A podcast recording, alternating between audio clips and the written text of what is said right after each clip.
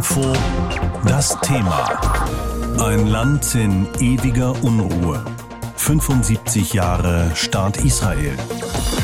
In der Tat, heute feiert der Staat Israel seine Gründung vor 75 Jahren. Die Feierlichkeiten haben schon gestern Abend begonnen.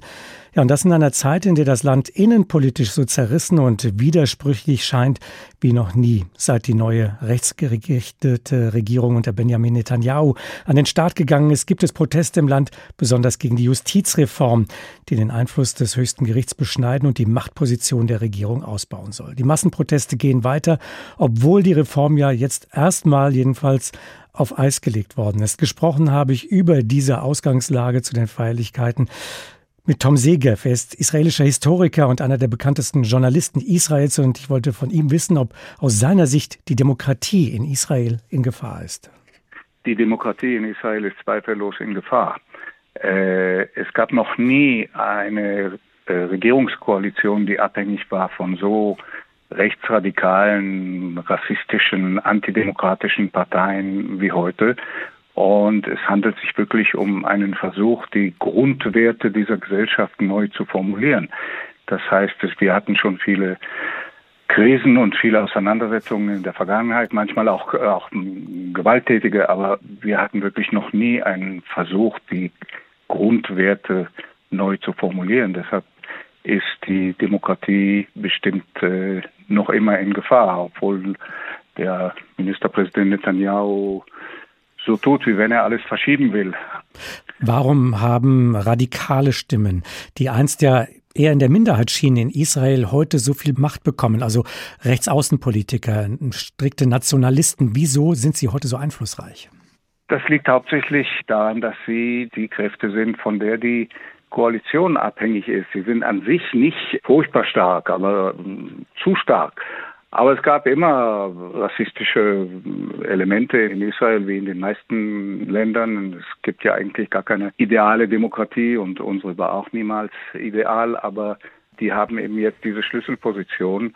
Und das hängt auch damit zusammen, dass Netanyahu vor Gericht steht wegen Korruption und Bestechung und deshalb eine ganze Reihe von anderen Parteien, rechte, gemäßigtere, liberale Parteien, ihn boykottieren.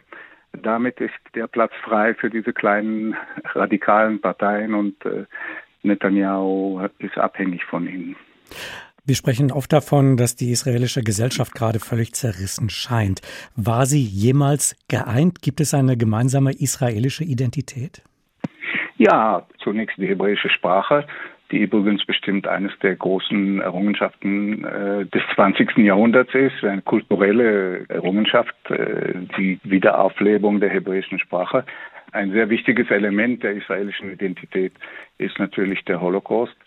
Aber Israel ist eine sehr, sehr bunt karierte Gesellschaft, ein ungeheuer farbvolles und, und faszinierendes äh, Mosaik.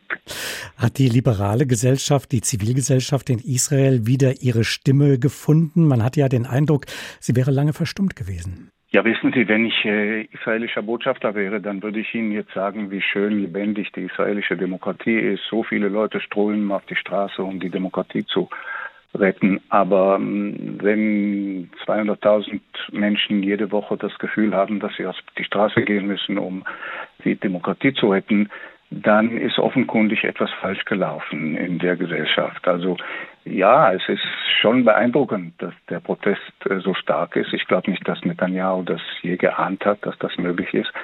Aber es ist wirklich so, dass die Gefahr der Demokratie noch immer droht. Das heißt, die liberale Gesellschaft, die sich da zu Wort meldet, ist noch nicht stark genug, um sich durchzusetzen gegen die konservativen, radikalen Strömungen? Ich weiß nicht, wohin das führt. Das ist wirklich eine Krise, die jetzt im Höhepunkt äh, steht. Deshalb ist sie auch so faszinierend. Aber wohin sie führt, kann ich wirklich im Moment nicht sagen. Dieser Jahrestag, 75 Jahre Israel, ist das ein Tag, an dem Sie angesichts der aktuellen Entwicklungen eher pessimistisch gestimmt sind oder gibt es auch Hoffnungen? Zunächst kann man sagen, dass Israel eines der dramatischsten Erfolgsstories des 20. Jahrhunderts ist. Wissen Sie, von der grässlichen Stunde Null angefangen, äh, gleich nach dem Holocaust, von Krieg zu Krieg Heute leben in Israel fast 10 äh, Millionen Menschen und sie leben besser heute als je zuvor in Israel. Sie leben in der Tat besser als die meisten Menschen auf der Welt. Israel ist ein mehr oder weniger demokratisches System, international bekannt als eine Hightech-Macht. Und äh, es gibt schon Gründe, optimistisch zu sein für das Leben. Aber es gibt eben leider auch große Sorge. Es gibt auch eine interessante Erscheinung, die nicht so sehr bekannt ist im Ausland, nämlich dass es in den letzten Jahren ungefähr eine Million Israelis gibt, die sich europäische Pässe angeschafft haben. Legal, nach europäischen Gesetzen.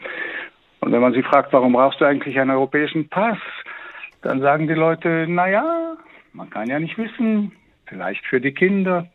Also das ist schon, glaube ich, eine interessante Erscheinung, die auch irgendwie zurück zum Holocaust führt.